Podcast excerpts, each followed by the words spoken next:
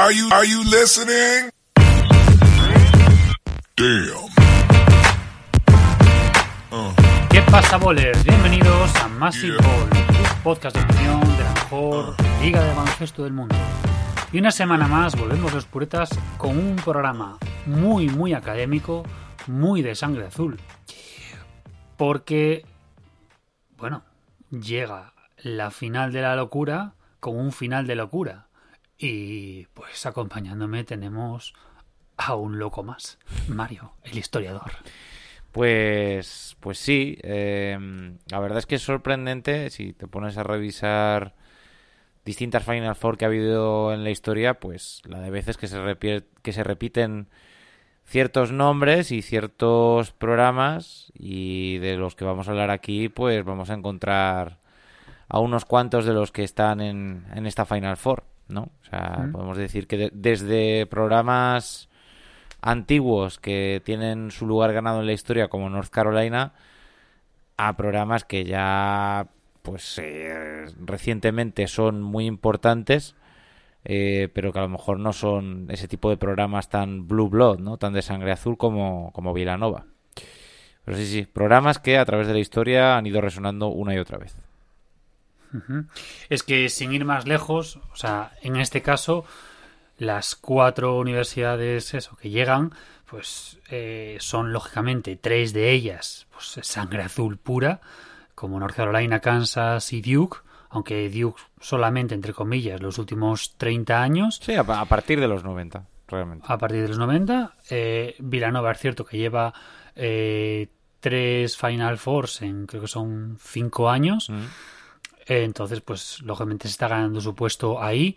Pero es que solamente en este siglo suman entre las cuatro 17 Final Fours eh, y nueve títulos en estos 22 años. Mm. Yo creo que, bueno, eh, lógicamente nos faltaría ahí UCLA a cambio de Villanova, porque lógicamente UCLA es la máxima eh, amasadora de torneos de la historia. Lógicamente, ganar 10 campeonatos nacionales, creo que fueron en 12 años. y siete Pues, seguidos que eso ya no se volverá a ver jamás Eso jamás. Eh, creo que vi la- creo, pero creo que UCLA en la historia solo ha perdido, creo que tres finales. Solamente. Eh, o sea, es una burrada. Y prácticamente cuando llegaba a la. a la. pues eso, a la Final Four, pues casi casi menos los últimos años era sinónimo de, de levantar el trofeo, ¿no? Mm.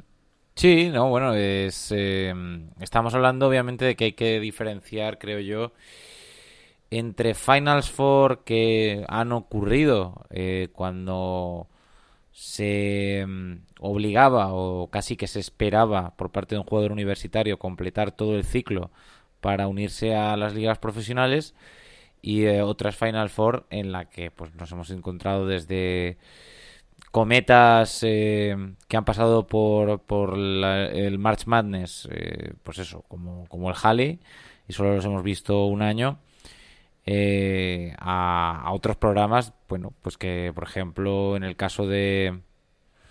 eh, en el caso de algunos donde estamos hablando de tipos que llevan ahí tres y cuatro años y que finalmente en su año senior pues consiguen llegar a lo más alto. Hay todo tipo de historias. Sí, no, y hemos visto al final también en los últimos años que, bueno, que reclutar bestialmente no siempre es mm, sinónimo de triunfo, eh, porque al fin y al cabo estás jugando, pues eso, cada dos días partidos súper intensos y con cansancio acumulado, cuando normalmente estás acostumbrado a jugar dos partidos por semana, a lo sumo tres. Entonces, eh, la veteranía aquí es un grado. Y claro, pues eh, se ve que pues en los últimos años no siempre el que mejor reclutaba ese año mm, era el que llegaba. O el que más colocaba, digamos, en primera ronda del draft, más lejos había llegado. Lo hemos visto pues con la Kentucky de los últimos años. Kansas, por ejemplo, es sí que es una universidad que recluta de la leche. Lleva unos cuantos años reclutando muy top. Y, y eso también al fin y al cabo llega. Pero mira, por ejemplo, el caso de Duke el año pasado, que con una clase aparentemente de la leche, eh, es que dieron bastante pena. Y en cambio este año, sumando dos piezas importantes, pues eh, se plantan en la Final Four eh, y, ahí tienen bastantes posibilidades de, de alzarse con el campeonato nacional. Pues sí, sí, sí. Eh, bueno, pues más o menos yo creo que ya está la cosa cuadrada, ¿no? dentro de lo que cabe. Ya está claro de lo que vamos a hablar, ¿no? Me parece. Ahora es cuando nos toca empezar a desbarrar.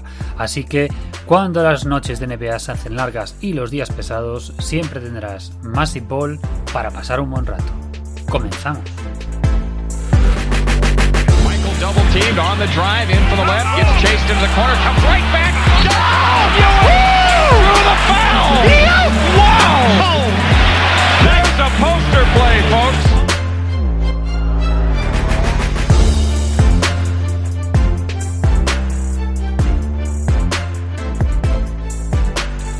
Pues como comentábamos en la intro, que creo que debe ser nuestra intro más breve desde que nos hemos emancipado. Es que hay, mucho material que cortar. Entonces vamos a ir directamente al grano. Recordamos, vamos a hablar de pues, eh, las grandes Final Fours o que hayan tenido partidos épicos mm, a lo largo de la historia. Eh, nos vamos a remontar, lógicamente, eh, a los anales de la historia porque, porque nos gusta lo viejuno y el olor así a, gastado. Y, también podemos ir un poquito a algunas más recientes porque también ha habido Final Force interesantes y potentes en los últimos años. Así que, Mario, ¿quieres tener el honor de comenzar con tu primera Final Four? Pues eh, sí, bueno, yo lo he ido más o menos dividiendo entre semifinales y, finales eh, importantes que ha habido a lo largo de, de la historia. Eh, y si nos remontamos eh, bastante, bastante en la historia, uno de esos ejemplos es en 1947, cuando este torneo prácticamente era otra historia. y, estaba comenzando porque empezó en el 39, si no recuerdo mal. Sí, sí. Aquí solo accedían los ganadores de conferencia era un club muy, muy difícil de acceder y donde desde luego pues eh, era si la NCA es elitista pues aquí ya era elitista hasta un punto increíble no eh, empezando porque el March Madness en vez de tener 68 universidades tenía 8 claro o sea estamos hablando de un torneo que, que serían tres fases. Pero bueno, si vamos a ello, eh, tenemos a, eh, a, Oklahoma, a los Sooners, 55 eh, frente a los frente a Texas, 54. Y es una historia curiosa ya que no siempre la gran estrella es la que toma el tiro. En algunas ocasiones hay algunas historias que parecen sacadas de una película. En la prehistoria del torneo, la responsabilidad cayó sobre Ken Pryor, un escolta suplente al que el destino le puso el balón en las manos después de que cerraran el paso a Gerald Tucker, que era la estrella de, Oklahoma en aquel momento. Ken, quien no había encestado todavía en el partido, metió un tiro en suspensión con el tablero. Esto consiguió llevar a los Sooners a Oklahoma a la final con Holy Cross. Holy Cross es eh, una de estas universidades más conocidas por lo didáctico, más conocidas por la enseñanza que por el deporte, hoy por hoy, pero en aquella época, al haber menos competencia, todavía podían acceder. Y a pesar de que los Sooners eh, perdieron la final, pues Ken se convirtió en una leyenda por ese, por ese punto, un poco a, a, lo, a lo película de Rudy, ¿no? Eh, a los Hoosiers, eh, hasta el punto de que diversos medios deportivos de Oklahoma destacaron eh, cuando falleció el 31 de agosto de 2010. Le hicieron distintos homenajes al, al héroe que metió aquella canasta que les llevó a, aquella final en el 47. O sea que ya este tipo de historias, digamos, de el chavalín del que nadie esperaba nada que mete el tiro más importante, ya, ya se daban en el 47. Este tipo de momentos que hacen célebre a este torneo. Es que eso, es que, es que claro, estamos hablando de una época. Eh, hoy en día es imposible que, que cualquier universidad, cualquier equipo de, la Patriot League, por ejemplo, que acceda, que, consiga llegar. O sea, hemos tenido, por ejemplo, a Colgate el año pasado, por ejemplo, haciendo algo importante, o en su momento, pues mira, Boston University, pero Mm. es muy complicado porque el nivel de reclutamiento de otros es mucho más potente y al fin y al cabo en estas universidades pues están formando Mm. y muchas veces eh, lo, lo importante pues eso y misma mismamente si nos fijamos en lo físico o sea Mm. hoy en día fijándonos en las de la Ivy por ejemplo veías las el torneo de conferencia de no sé si era Princeton contra Yale creo que había sido no recuerdo bien cuál está cuál estuviera viendo Mm. y claro es que eran a ver no digo Liga Eva Igual diciendo Liga Eva eh, les tiro muchas flores, porque aquello era, no sé, Liga sin resaca, Liga Universitaria de las nuestras. Ah, Estamos hablando también de una época en la que, pues, desgraciadamente debido al racismo imperante, pues los afroamericanos brillaban por su ausencia. Eh, un deporte completamente distinto y justo eh, 10 años después, del 47 al 57, también habría un partido muy especial con nada menos que, que tres prórrogas, ¿no? Eh, ¿Verdad, Julián? Sí, y ahí nos vamos con esta, porque eh, nos remontamos a una época, pues eso, muy, muy, muy vieja. Nos vamos a 1957, en la cual se estaban enfrentando North Carolina contra Kansas. O Que es- Kansas. que es un enfrentamiento que, que, que podría tener lugar en esta Final Four. Sí, sí, y que habría que ver los matchups históricos en, en Final Four o en Campeonato Nacional, pero pues probablemente pues eh, hayan sido muchos, porque al fin y al cabo son importantes, son de dos conferencias potentes. North Carolina, si miramos los nombres, probablemente no nos suene nadie, pero si vamos a Kansas, eh, nos suena un tal Will Chamberlain. Y. Will Chamberlain, pues digamos que ya fue un poco en la universidad, ya fue, mm, digamos que poniendo ese, esa fama de perdedor, haciendo muchísimos números, pero ya, ya empezó en la universidad perdiendo, que luego lo hizo en su carrera infinidad de veces. Pero por supuesto en este partido, como, eh, como hizo en toda su carrera ya profesional, hizo unos números bestiales. O sea, para la época, 23 puntos y 14 rebotes. Para la época era una barra basada. Mira, para, porque para- para un equipo que metió 53 puntos, pues mm, claramente... aquí lo bonito es, primera parte, 29-22 para North Carolina. Segunda parte, 17-24. Nos vamos a la prórroga. Atención, porque la primera prórroga, el resultado es un frenético 2-2. O sea, pero, pero es que no es la peor. O sea, Es que, es que ahí voy, ahí voy, ojo. Y dices, joder, qué, qué mierda, pero ¿qué pasaba aquí? Recordamos que no había eh, reloj de posesión. exacto. Por lo tanto, se quedaban con la bola mm, mirando y ya está. Ca- Catenacho baloncestístico. Lamentable. Y después teníamos la segunda prórroga, que fue la mejor, probablemente la, mejor prórroga de la historia, con 0-0. O sea, Resu- Lo que duró resultado de fútbol. O sea, y claro, luego se quejan estos americanos cuando, cuando hablan del, del fútbol nuestro. Dicen, es que en, en 90 minutos han metido la locura de un gol. Pues aquí estos colegas con Chamberlain a la cabeza, ni una sola canasta. Luego ya el- la tercera prórroga ya dijeron, se dejaron de tonterías y ya fue un fuera de sí eh, 6-5. Y por lo tanto los Tar Heels se hicieron con el campeonato nacional. Pero vamos, que maravilloso maravilloso el, el, el poder mm, hacer semejante hazaña de una prórroga de 2-2 y otra prórroga eh, de 0-0. Y este fue el primer campeonato nacional de North Carolina, que luego ya sabemos que en el 82, el- más recientemente, pues eso, lo tenemos ya mucho más reciente que hace un par de años y podían conseguirlo otra vez.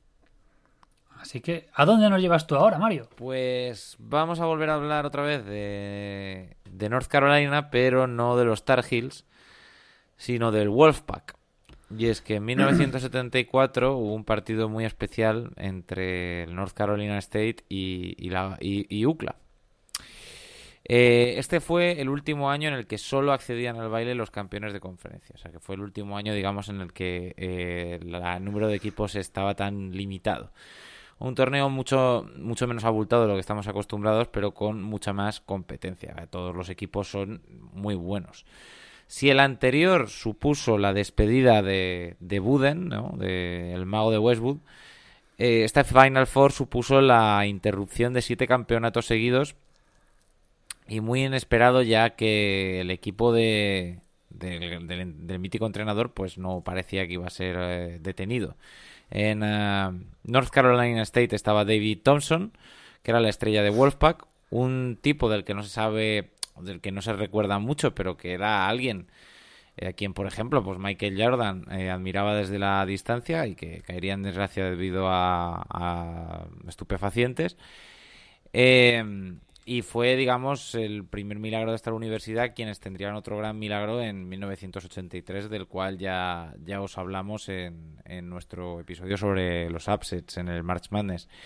Los de North Carolina State necesitaron dos prórrogas para acabar con la tironía de UCLA y finalmente ganarían a Marquette en la final. Eh, a día de hoy no lo parece, pero en aquel momento vencer a UCLA era considerado como una especie de, bueno, como, como quien vence, como si alguien hubiera vencido a Michael Jordan en su momento, o sea, porque se consideraba que, que a esta universidad, que a este programa, que a este entrenador, pues prácticamente no se le podía eh, vencer. Y más o menos eso lo demostró en el año siguiente, en 1975, contra Louisville, eh, donde ganó Auckland por solo un punto eh, y es que, bueno, pues a pesar de haber visto interrumpida esa racha de siete campeonatos seguidos, eh, esta Final Four también es especial, pues porque, claro, casi fue eliminada en la semifinal contra los Cardinals. En una época en la que no existía el triple, los Bruins estuvieron a un tiro libre de ser eliminados. Sin embargo, Howard, que había metido los últimos 28 tiros libres, falló y Richard Washington metió dos puntos para enviar a UCLA a la final. Tras el partido, Buden comunicó que se retiraría tras la final y lo hizo como un campeón. Cuando UCLA ganó a Kentucky y se proclamó la mejor por séptima vez, eh, los de Los Ángeles, o sea, la Universidad de Los Ángeles de UCLA, no volvería a ver otro anillo, otro, perdón, otro campeonato nacional hasta 20 años después, en 1995. Quizá eh, el que esté más cerca de repetir, no el número de campeonatos, pero sí el poder retirarse como un campeón es Coach Case y las cosas van bien esta, esta Final Four. Ya veremos. Hombre, tiene todas las papeletas. Así. Eh, eh, de, los, de los cuatro equipos, para mí es el, el que mejor juega. Pero Vilanova tiene posibilidades, para mi gusto. Sí, yo no. Yo ahí lo tengo todo muy claro. Lo que pasa que al fin y al cabo Duke es Duke y yo creo que la inercia con la que vienen y la mala baba tras eh, la, jugar tu último partido en casa y que el gran rival North Carolina te derrote, pues eso pesó mucho y, y, ahí hay mucha rabia. Y la temporada del año pasado también conllevó mucha rabia y lógicamente esto es una conjura, es como, como, como pasó con el anillo de Lakers de 2020, ¿no? O mm. sea, la conjura de eh, esto es por Kobe, vamos a darlo todo y al fin y al cabo pues o cuando pues eso, hemos tenido más recientemente, bueno, más recientemente hablo de hace 30 años, mm. pues eh, universidades no tan potentes que pues, le ganaron en su momento, pues eso, la, la misma Las Vegas, Nevada Las Vegas contra la Duke de Leiner, por ejemplo, o la de los o la de los Five, o sea, ese mm. grupo de, de, de, universidades que quieren ir por debajo y acaban reventando. Mm. Y solamente por citarlo, porque ya la hemos comentado, enganchando un poquito con lo que comentabas de Vilanova, es esa que cuando habíamos hablado de... Mmm, cuando habíamos hablado del documental este de Requiem for the Big, Requiem for the Big East, sí. habíamos hablado de eh, esa mítica Final Four de la Big East, en la que mm. estaban Georgetown, St. John y Villanova. Uh -huh. y, y Memphis como invitado. Y que se suponía que tenía que ganar Georgetown, pero Exacto. Eh, Georgetown había ganado el anterior eh, con un patty win descomunal. Mm, y estaba claro que iba, iba, a ser de ellos. Pero en este caso, pues se les... Bueno, de hecho Georgetown se enfrentaron pues eso, a una todopoderosa St. John's que era muy buena. Esa, esa St. John's era muy, pero que muy Sí, la. St. Jones de, de la estrella de, de- de Golden State, de Chris Mullin. Sí, de Chris Mullin. Se tenía apuntado por algún lado, pero no. Ah, sí, Sí, sí, sí, sí. De Chris Mullin. eh, Memphis había llegado, toda- había llegado habiendo sido top 5 toda la temporada. Georgetown, lo he dicho, eh, Pat Ewing y defensores del título. Y llegaba Villanova como underdog, como invitada, porque realmente eh, nadie apostaba por ellos, porque No, no, la metieron no, como- no hay, si miramos el- sus jugadores, no hay un gran jugador NBA en, en sus no, filas. no, no, para nada. ¿Qué pasa? Que hicieron un torneo pues bestial. O sea, se cargaron a la número uno que era Michigan, a una Maryland muy potente, la Maryland de, de, de Len Bias, eh, a North Carolina, que digamos que seguía las, este- las estelas post-Jordan. Eh, después te cargas a Memphis, como he dicho, top 3 durante toda la top 5 durante toda la temporada. Y en la final, pues contra Villanova. Villanova son expertos en, en hacer esto, venir de underdog, que prácticamente lo han hecho en los tres campeonatos que tienen, ir por detrás y de repente pues sacan su arma secreta y de repente pues eh, se lo cargan. Y de hecho a, a Ewing, por ejemplo, lo anularon por completo. O sea, que era dios absoluto de la, de la, de la NCAA y lo, lo secan en 14 puntos y 5 rebotes. Sí, no, A Pat Ewing en college dejarlo en 5 rebotes es irrisorio.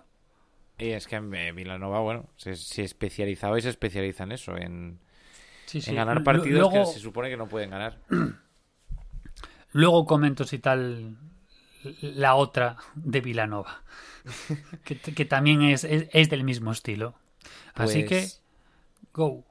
Pues yo voy a comentar brevemente eh, quizá el partido con más hype o más sonado eh, que ha jugado Duke desde, pues quizá desde, desde este partido de Duke North Carolina, que en Estados Unidos causa furor por el adiós de Coach K, por el gran rival, por la historia, etcétera, etcétera. Pero en 1991 Duke jugó contra la Universidad de Las Vegas, eh, que estaba entrenada por Tark the Shark, que si veis la serie de Winning Time, pues eh, sabéis quién es. Eh, y la Universidad de Las Vegas había sido la mejor universidad mm, con mucho margen en 1990 y había ganado a Duke en la final 103 a 73, una de las mayores palizas que se recuerdan. Eh, estábamos hablando de, una universidad que se dedicaba a jugar todo lo rápido posible y eh, que había enamorado a toda la nación y que era particularmente eh, amada por, eh, por los afroamericanos. Eh, bueno, pues un año después de esta paliza se veían las caras una vez más y UNLV, eh, la Universidad de Las Vegas, venía de estar invicta a un solo partido de ser la primera sin perder un solo partido desde Indiana Hoosiers de 1976. Y el caso es que estuvieron muy cerca de conseguirlo, de no ser porque Leitner, ya hablamos en, en su momento en el episodio de Yo también odio a, a Chris Leitner, metió una de las canastas más célebres del torneo a 11 segundos del final. Por una vez, y no muchas más, eh, Duke en esta ocasión era el underdog y sorprendió al mundo. Tras este partido lograron vencer a Kansas y ganar el primer título para el Coach K. Quién sabe si eh, lo volverán a conseguir este año y, volveremos a ver a Duke otra vez eh, levantando, levantando el título. En esta en concreto, a ver, venían.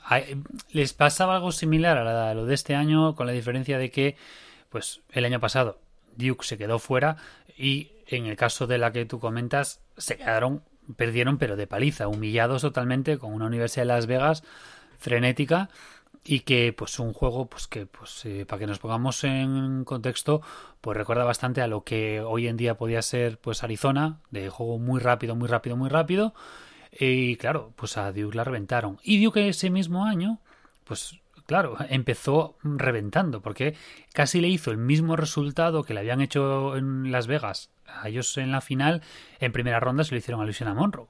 Después fueron aplastando una tras otra y después en la Final Four eh, no tuvieron no tuvieron piedad absoluta. O sea sí, sí que sí que es cierto que la victoria fue con un beater prácticamente, pero es que era por el honor. Y de hecho se conmemoraron ahora que lo puso lo puso este Brian García porque eh, este partido este partido fue el fue hoy precisamente. Mm. o sea, hoy hace 31 años de esta mítica canasta. Y claro es que eso les marcó. Y ya ahí pues ya sabemos lo que luego pasó eh, repitieron al año siguiente porque bueno en este caso en la final que es lo que pasa muchas veces que luego la final queda deslucida no o te sí, quedas un poco sí, con pasa mucho. En las Final Four, en ocasiones, el plato fuerte es la semifinal.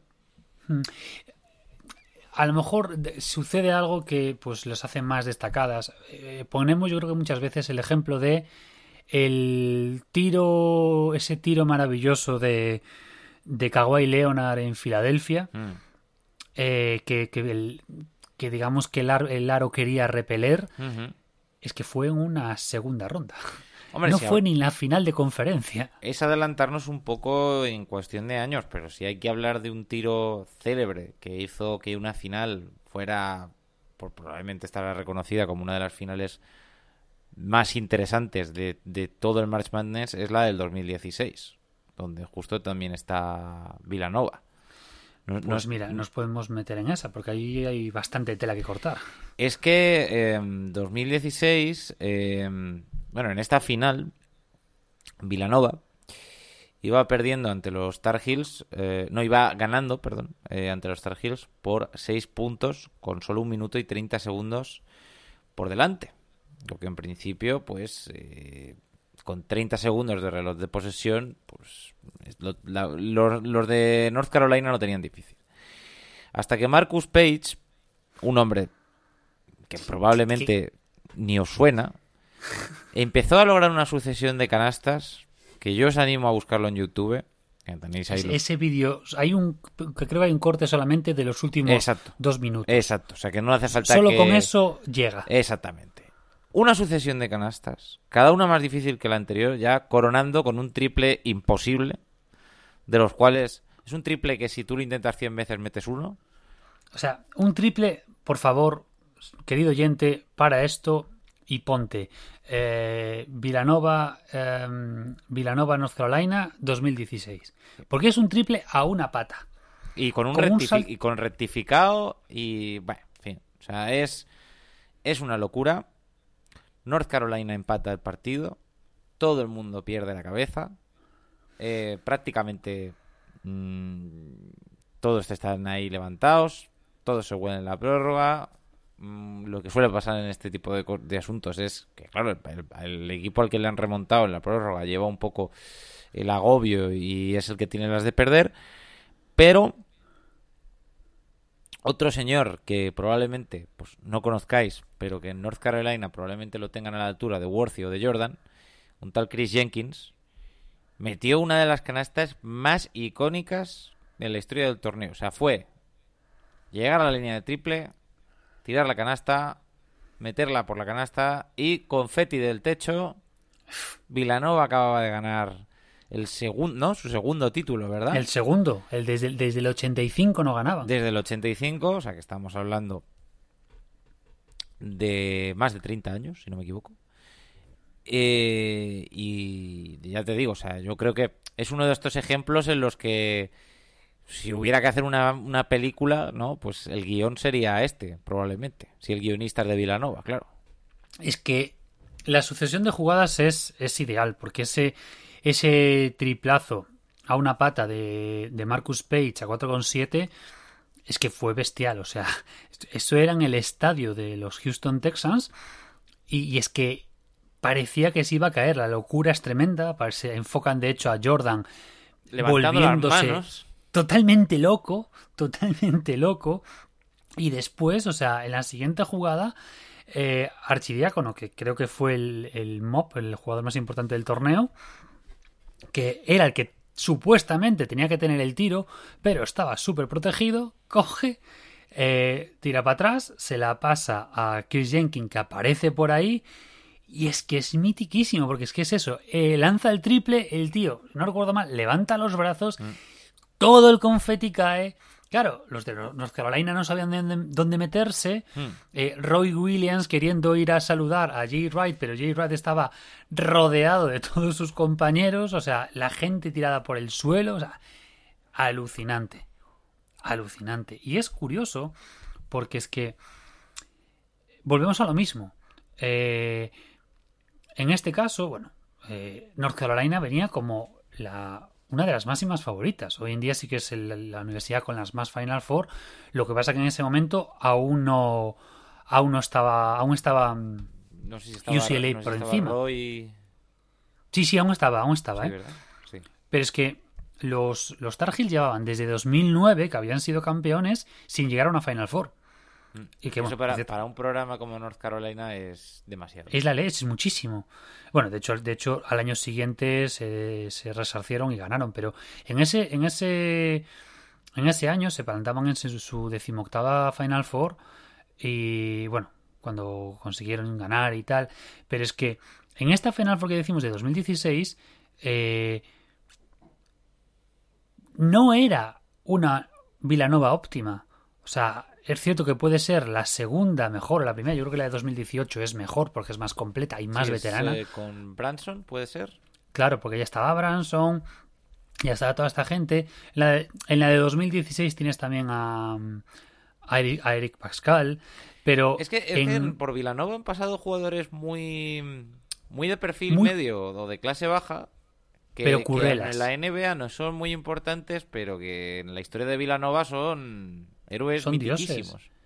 Pero son currelas. Es que tú piensas que, por ejemplo, tienes en la de 2016, tienes a Josh Hart, que es era, era junior. Archidiácono con más años que Matusalén. Eh, Jalen Branson como freshman. Eh, Di Vincenzo que no pintaba nada como freshman. Michael Bridges como freshman. Claro, todos esos freshman o sophomores a- a dos años después eran veteranos. Entonces, el equipo de 2018 es mucho mejor, pero es que aún así te plantas contra una North Carolina muy buena, una North Carolina muy potente, que aparte venía toda la temporada a tope. Y, eh, ¿qué pasa? Que aparte, bueno, hay una historia detrás que estuve leyendo que resulta que cuando habían perdido en 2009 contra eh, North Carolina, eh, Jay Wright, que llevaba un par de años ya en, el, en la universidad, para él, cinco, y pongo entre comillas lo de fracasos en el Madness, pues estuvo a punto de abandonar. Él sentía que ya no podía hacer nada más con este programa. Pero, ya sabe lo que se dice, ¿no? Que siempre detrás de un todo gran hombre hay una mujer aún más grande, ¿no? Pues la mujer de Coach Jay, y perdón por el juego fonético, was right. y le convenció para que, pues eso, que siguiese, porque, a ver, por lo menos había llegado a la Final Four. Y empezaron ahí todo el rollo de el lema que es el día de el lema día de hoy de attitude, es decir, actitud con C, act- bueno, en este caso con T. eh, y ahí es cuando, pues en 2016 llegaron súper motivados. eh, habían se habían cargado al Oklahoma de Buddy Hill, que vamos, estuvo bastante. Sí, es una, es una paliza, es una paliza. Sí, sí, sí, sí. Y claro, por cierto, había estado también eh, la Syracuse de, de, de Bo- Boyhem, que es otro de estos de que me voy a retirar, me voy a retirar, me retiro, pero luego no se retira. es que lo de, lo de Boyhem, bueno, un Brady, temporada- estaba marcando un Brady. Sí, sí, estuvo sancionado esa temporada, bueno, en fin. Pero, pero la de la de Boygen es interesante porque eh, se retiró, pero es que claro, luego dijo, mira, no me voy a retirar, porque resulta que para el año que viene mi hijo Buddy eh, pues va a venir a la universidad y quiero entrenarlo. Pues ala, hasta hoy que aún sigue, que aún sigue entrenando. De, Pero de bueno, los pocos entrenadores supervivientes de la Big East eh, original, porque ya Carnaseca, Massimino, o sea, todos se han ido retirando. Boyham creo que fue el último que saltó del barco. Sí, ya lleva, lleva cuarenta y tantos años, lleva más que, más que, ya del setenta y algo creo que es. O sea, si llevas que... sí. O sea, si, si lo de Coach K nos parece una burrada, eh, lo de lo de Boygen es más hardcore. Mm. Es, que, es que desde el 77, desde el 77, Y creo que solo gan... No sé, el único Solo título es el ganó de el anillo- 2003, ¿no? solo el de Carmelo. O sea, a ver, Venga. ojo. Es que no, Solo no es fácil, no es fácil. Te puedes tirar entrenando Claro. toda la vida y, y no, y No no, es nada llegar fácil. a... Claro, o sea, sí, cinco Final Four y un campeonato, pero es que no pensemos que muy poca gente llega a la Final Four. O sea, Mm. Mucha gente le acabará diciendo al final de su carrera que ha sido un fracaso. Y él dirá, pues mira, yo tengo mi, anillo de campeón y soy el entrenador con más años eh, en, el- en la historia del college. Entonces, de, de hecho, de college, o sea, de NCA, casi, casi, pero creo que hay uno de fútbol americano, Mm. que no me acuerdo ahora el nombre, que estuvo más, que ya es difícil. ¿eh? Pues, pues mira, pues ahora cuando después de una pausa vamos a hablar un poquito de, de, de los Hoosiers de Indiana. Me parece muy bien. Pues así que, pues una pausita, así que dentro intro. Oh, no, no, no, no, no, ladies and gentlemen. That's not what's on my mind. Not the Jets and the Giants, not even the Cowboys right now, not LSU, Alabama. None of that's on my mind. That's not why I'm sitting here ticked off. You don't do what the hell they did yesterday. You don't do it unless you fired the man.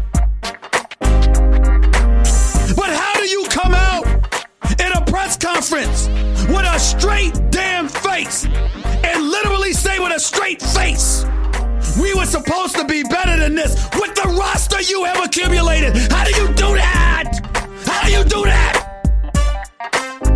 What the hell is going on?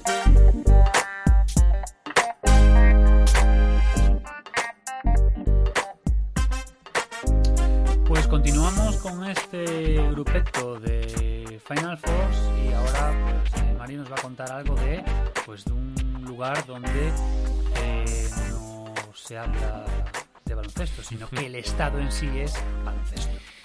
Bueno, pues eh, antes de antes de que Bobby Knight digamos que le echara una mano a uno de sus estudiantes, pero al cuello y le acabaran echando de, de Indiana.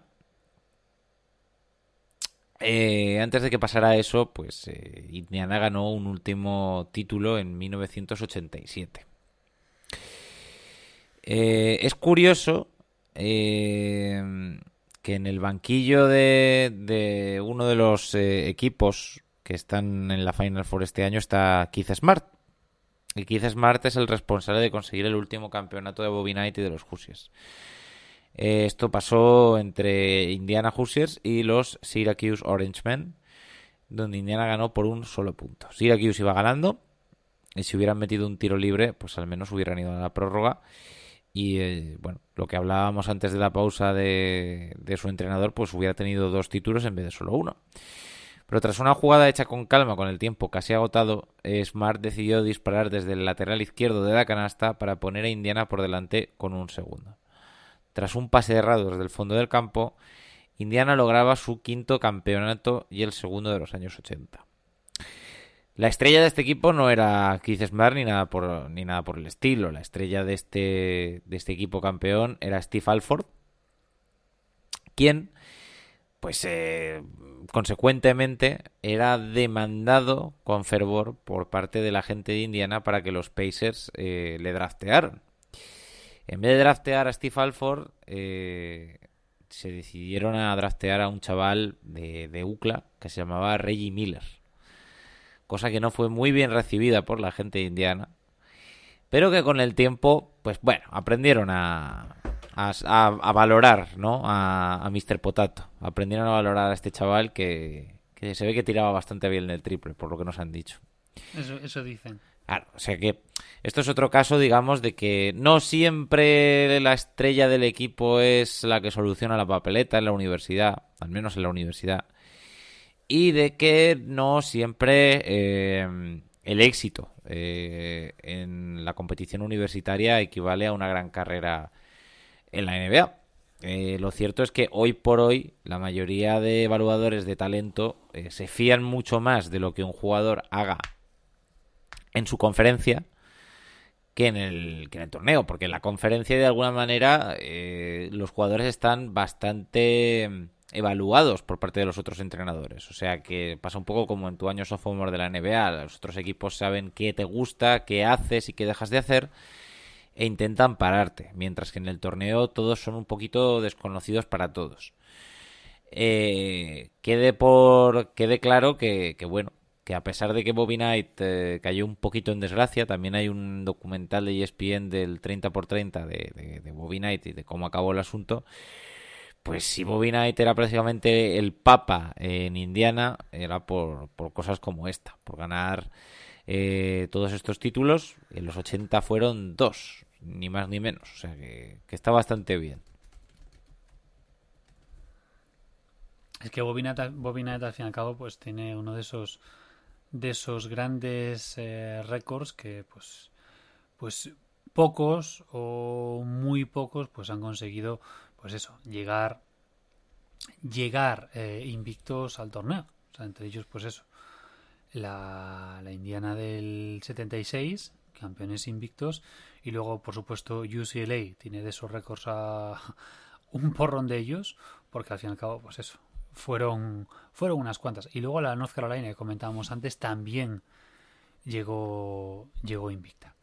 Pero bueno, eh, voy a citar así de refilón, primero una que comentamos antes, que se me olvidó dar un detalle.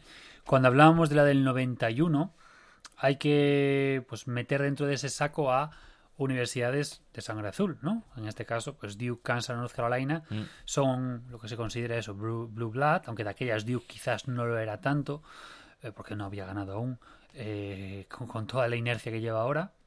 De hecho, recordamos que Coach K estuvo a puntito de, de, de que le dieran puerta.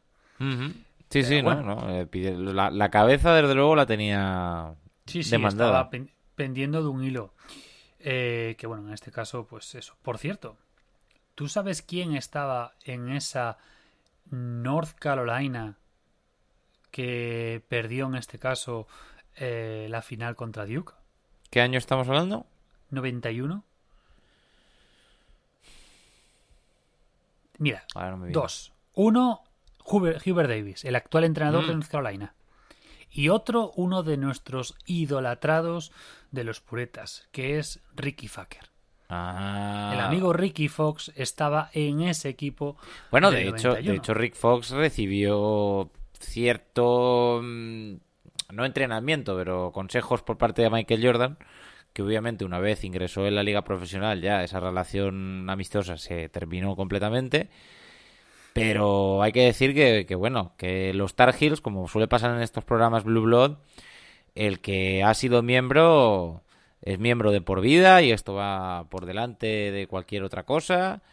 Eh, y eh, yo creo que no, en North Carolina es difícil encontrar, si no imposible, jugadores famosos de la NBA que renieguen de North Carolina. Es, es como No, una religión. Eh, Entrar en. Lo comentaba. No recuerdo qué chico que había entrevistado eh, Oscar en el Twitch. eh, comentaba que había ido al pabellón a jugar al pabellón de North Carolina y solamente entrar y ver tantas banderolas colgadas en el techo que asustaba. Eh, es que yo creo que es de los pocos universidades eh, donde yo creo que cada vez que North Carolina llega a una Final Four, prácticamente eh, se presentan una cantidad ingente de, de exalumnos Sí, famosos sí. de... Porque es, son muy míticos al fin y al cabo. Sí, sí. Y, y luego tenemos, o sea, en el 93 también tenemos pues una ristra de, de, de, de Blue Bloods. Tenemos a North Carolina, Michigan, Kentucky y Kansas. O sea, muy potente. Es cierto que no es la Kentucky actual, pero era una Kentucky muy potente. Pero al fin y al cabo es eso, sangre azul. Y eran todas SID 1 menos Kansas, que era SID 2. Y no vamos a comentar mucho de ella porque hablamos de esta, de esta, final, de esta Final Four cuando hablamos del documental de los Fab Five. Vale, esta es la mítica de eh, la cagada del eh, solicitud de tiempo muerto que les costó el campeonato. Ah, Sí, el momento más, más difícil de la vida de, de Weber, desde luego. Sin duda.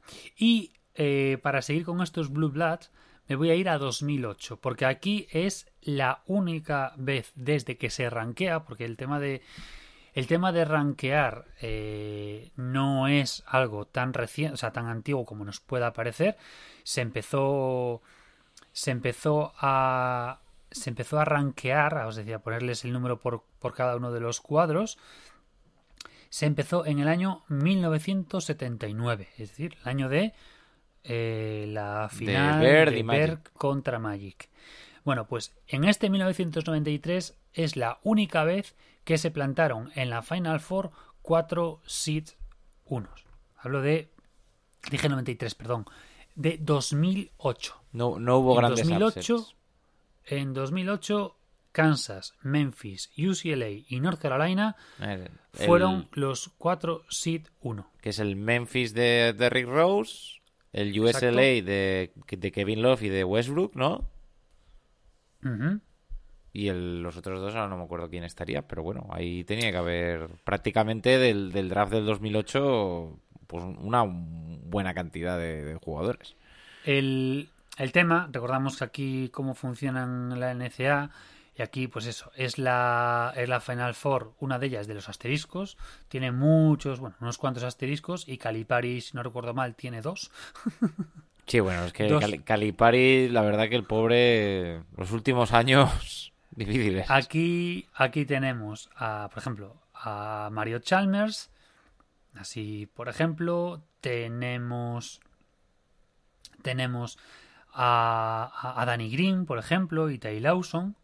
Algunos más llegaron a, a NBA, pero, pero digamos que hayan siendo de largo recorrido estos. Y luego tenemos efectivamente a Kevin Love, a Russell Westbrook, a Darren Collison, que aún duró mucho, y luego misma Mbamute. Mm, Que no me acordaba yo de este, de Mbamute. Que ese fue un pick también bastante, bastante alto. Y luego, por supuesto, la de la de Derrick Rose. Y esta, vale, que tienen el asterisco puesto por el- aquello que habíamos hablado cuando hablamos de Calipari. Esas cosillas que tiene ahí un poco del tema de los estudios y tal. Sí. El tema es que Memphis tenía el partido ganado a 20 segundos para el final. Pero es que fallaron tres de los cuatro tiros libres que enchufaron. Y para terminar el tiempo reglamentario. Entonces quedó empatado el partido porque eh, Mario Chalmers mandó el partido a la prórroga, pues ah, dejándolos un poco noqueados. Y fue cuando al final, pues eso, fallaron esos tiros libres finales y, y al final, eh, digamos que en la prórroga eh, los Tigers estaban totalmente ya pues fuera del partido. A día de hoy les- todavía- les. A día de hoy todavía hay mucha gente que opina que, que- si lo hubieran ganado, pues que, que no se lo hubieran quitado, que no hubieran tenido el ánimo de quitarles un título porque hubiera sido demasiado sonado. Pero bueno, es que es muy importante meter los tiros libres. Eh, alguien que lo puede atestiguar es otra persona mm, que pasó por nuestras vidas, pero que nadie recuerda, que es Kyle Guy. Eh, pero bueno, que es el, un héroe para, para Virginia. Y es que en 2019, en el encuentro entre Virginia y Auburn, eh, pues bueno, eh, se le hizo una falta a Kyle Guy, una falta que a día de hoy, pues la que sea fan de Auburn seguirá diciendo que aquello no fue falta, y el que es fan de Virginia, pues que, que sí que lo fue. Pero bueno, eh, tiro de triples de la esquina, el defensor lo tocó levemente, el árbitro decidió pitar falta, lo cual llevó a Kyle Guy a tener que meter tres tiros libres para poder ganar el campeonato, iban perdiendo de dos. Y hay que decir que Kyle, a pesar de no haber tenido mucho éxito profesional, pues eh, los metió los tres tranquilamente, uno detrás de otro, y los llevó a la final donde lograron ganar contra Texas Tech para llevarse el campeonato. Para mí esa, a mí esa Final Four, ese torneo en sí me, me encantó, yo lo disfruté mucho, porque ya habíamos comentado el otro día, el, digamos, el problema que tuvo Virginia en la primera ronda del año 2018, y este equipo venía muy curtido, es que es cierto que era un grandísimo jugador, es que teníamos ahí a Andre Hunter, teníamos a Ty Jerome, que era otro pedazo de jugador, Mm. teníamos a Diakite, que era otro pedazo de jugador, y alguno más por ahí que, que eran interesantes. Pero es claro que estos tíos eran dioses, o sea, y, y era, fue un torneo, fue un campeón, yo creo que bastante querido, porque no era un equipo súper súper top, era, no era un equipo, aunque venía con el high, porque sí que, lógicamente, eh, llamaba mucho la atención, pero que no era la repera. Y, y se cargaron a una Texas Tech que venía on fire con Jarrett Calvert, que otro, Jared Calvert, que no ha tenido una carrera precisamente buena. Yo es algo que no entiendo porque ese tío en college era insultante lo Mm. bueno que era este tío. Pero bueno, una pena. Y yo ya me voy a ir un poquito más reciente. Es cierto que ya la todos la tenemos en la cabeza, todos tenemos en mente esa Final Four. Porque la temporada 2021, el año pasado, yo creo que todos esperábamos ese duelo Gonzaga-Baylor. Eh, después, aparte con el hambre que teníamos de torneo al haberse cancelado en el 2020 por el tema del COVID. Los Bulldogs llegaban invictos, que podían conseguir la machada, que no se conseguía, recordamos, desde Indiana, eh, en los tiempos de Paco, el de aquí el del noroeste. y, y claro, Baylor llega, bueno, ya sabemos que Gonzaga no era un equipo que había sido potente, más allá de los últimos años, desde la llegada precisamente de Mark Few, pero no tenía ningún anillo. Y se plantaban en la final invictos. Y Baylor nunca había tenido un campeonato tampoco, y había llegado a la final, a la Final Four simplemente en 1950 y en 1951. Y además tenemos la tragedia del, do- del 2003 que estuvo a punto de cerrar con el programa de baloncesto, o sea, de cerrarlo porque ya no solamente fue el asesinato, fue el tráfico de drogas, bueno, el tema de las becas, bueno, ese artículo que había hecho yo hace un año más o menos, que fue de traca. Y se colaron ahí eh, Baylor tras un partido súper rocoso contra Houston y Gonzaga contra, en este caso se plantaba también que era un equipo muy rocoso Mm. que quería llegar un poco. Pero realmente de la final no nos acordamos. Nos acordamos los fans de Baylor y poco más. Eh, yo la recuerdo como, vamos, como si fuera ahora. Pero fue un partido muy bronco, muy, muy defensivo, entonces se, se anuló totalmente a Gonzaga. Pero es que lo que yo creo que nadie olvida de ese torneo es la semifinal, ese Gonzaga UCLA, Mm. porque ese va a ser bitter desde mitad a, a mitad de camino entre mitad de campo y la línea de triples, eh, ya casi con la bocina a puntito de sonar, eh, Jalen Sack tiró ese triplazo tremendo que la verdad yo te digo en serio, o sea, yo pegué un grito como un loco y claro, teniendo en cuenta que era un domingo por la mañana, debían ser las 8 de la mañana más o menos, como te puedes imaginar, trajo consigo una bronca tremenda de mi novia, porque claro, un domingo a esas horas estar gritando y estar saltando en el sofá como un loco, digamos que no era muy normal. Ah, La verdad es que era difícil no enamorarse de, de, de Sax eh, con aquella actuación que, bueno, ha ido se ha ido mejorando conforme ha pasado la temporada. Ha ido cada vez haciéndose un sitio más, mm, más claro en, en, Orlando. Eh, yo voy a irme al final del siglo XX, a 1999, porque Duke, pues oye, no siempre ganó en los 90, ¿no? Y en esta ocasión ganó, ganó Connecticut, la Yukon, por 3 puntos, 77 a 74 a Duke. Y es que Yukon, sin duda, es una gran universidad y Calhoun es uno de esos tótems de la competición a la altura de Dean Thomas, Buden, Coach K, eh, lo que tú quieras. Pero en 1999 Connecticut no había pisado jamás eh, la Final Four. En cambio, Duke ya había estado allí cinco veces y era considerado sin duda el gran programa de los 90. Si Chicago Bulls fue el equipo NBA de los 90, Duke fue el equipo de los 90 en, en la NCAA. Duke venía de perder solo un partido de 38 posibles y casi todos sus jugadores pisarían la NBA. Sin embargo, Richard Hamilton, quizá la primera leyenda de Yukon, dejó claro que a pesar de su tamaño era un asesino letal y metería 27 puntos para llevar su equipo a la victoria. Tras cerrar el siglo XX de la mejor manera, Yukon ganó tres campeonatos más en el nuevo siglo. Y es que es eh, uno de esos casos de, pues como tú dices, yo creo que también le puede pasar a Baylor, ¿no? Es decir, hay programas que eh, cuando dan el paso ya no miran atrás y ya se vuelven una, un, una, un programa a tener en cuenta to todos los años. Luego ya depende del reclutamiento, hay años que te sale mejor, hay años que te sale peor, pero ya eres un nombre que le suena y que resuena en la cabeza de, los chavales que deciden qué van a hacer después de, del instituto. Oye, quién sabe, a lo mejor mmm, hay más de un chaval en Nueva Jersey que diga, pues mira, pues como no tengo muchas ofertas, pues me voy a San Peters, que por lo menos tienen un entrenador que está claro que, que que, es, que sabe lo que se hace. O sea que... El caso de Yukon es interesante. Bueno, por cierto, dos de, las tres, dos de los tres campeonatos que tienen eh, llegaron gracias a cargarse a, a Duke. Sí, no, no. Lo Yukon, Duke les tiene cogida la, la medida. Sí, sí, sí. sí. Y, y en el en el otro, en el que no le ganaron, fue porque los había barrido previamente Arizona. Eh, pero es que, a ver, Yukon tradicionalmente es una universidad de chicas. De hecho, la universidad de Yukon, o sea, el equipo Sí, de es el, Michael Jordan de- del, del equipo femenino universitario. Yo recuerdo hace. Igual, igual los años me bailan. Yo diría que hace dos, pero igual se hace cuatro. Porque a mí ya a estas edades los, los años ya me corren muy rápido. Que en- engancharon, no sé si son más de 100 victorias seguidas en regular season. O sea, una burrada. O sea, tienen un récord histórico.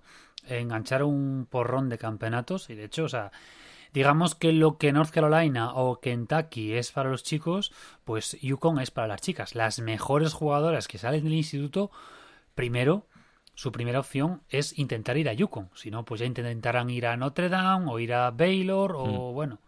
Eh, Oregon en los últimos años, sobre todo con Sabriano y Ionescu, también es un pedazo de equipo.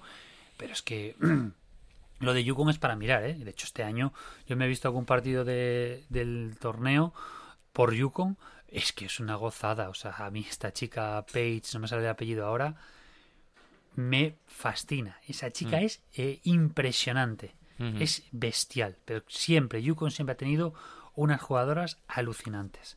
Es que, bueno, es que al final cuando eres un programa exitoso, el éxito llama al éxito. Y claro, pues eh, hay que decir, mm, mm, probablemente eh, hay muchos jugadores que no hubieran ido a Gonzaga que ahora sí lo hacen. Porque al final, al principio tienes que establecer tu nombre y, hacerte un, un programa conocido y reconocido y después ya vienen los, los jugadores. Lo que es muy difícil es pues juntar talento eh, sin haber hecho nada importante en el torneo nunca.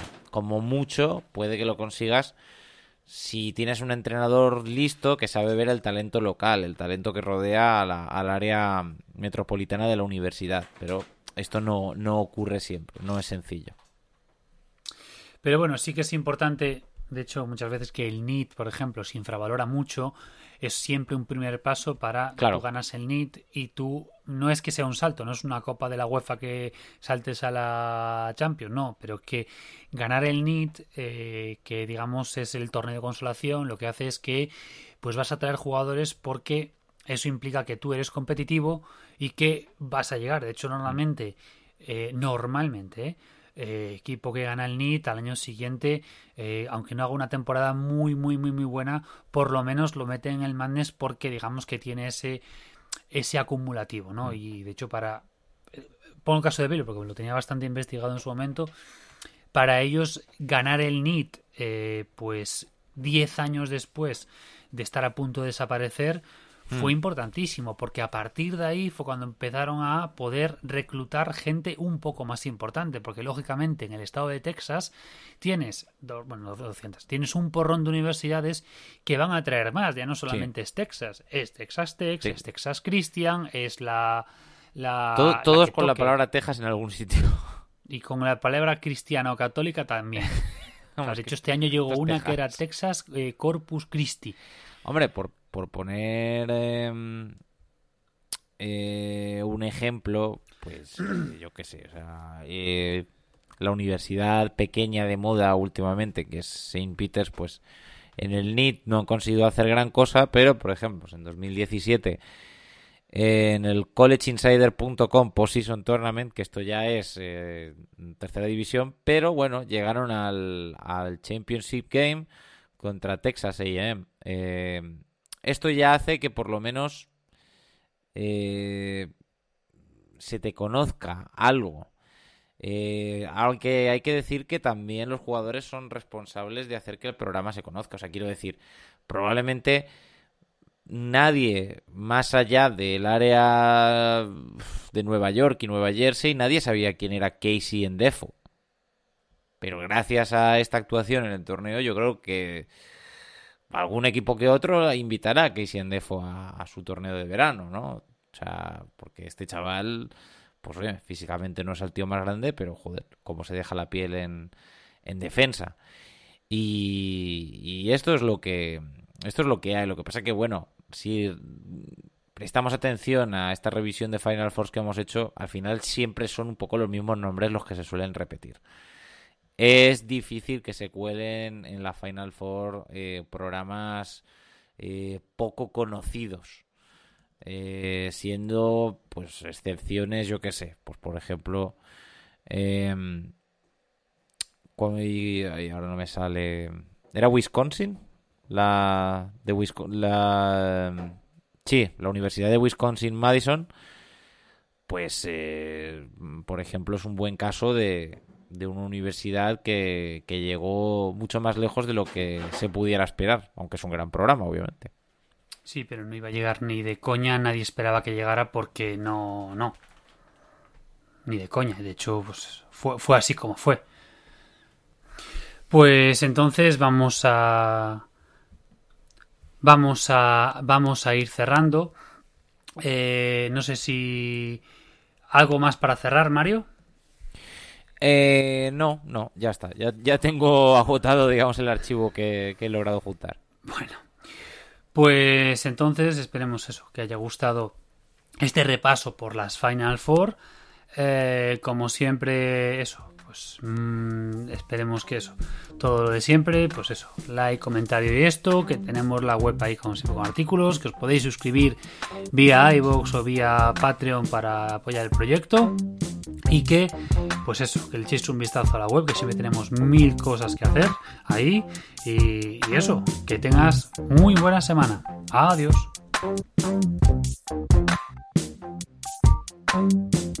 And I got love for David Fisdale too.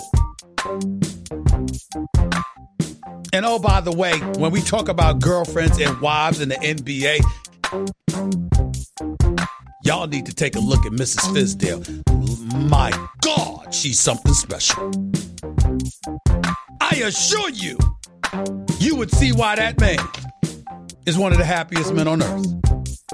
Having said all of that, take that for data.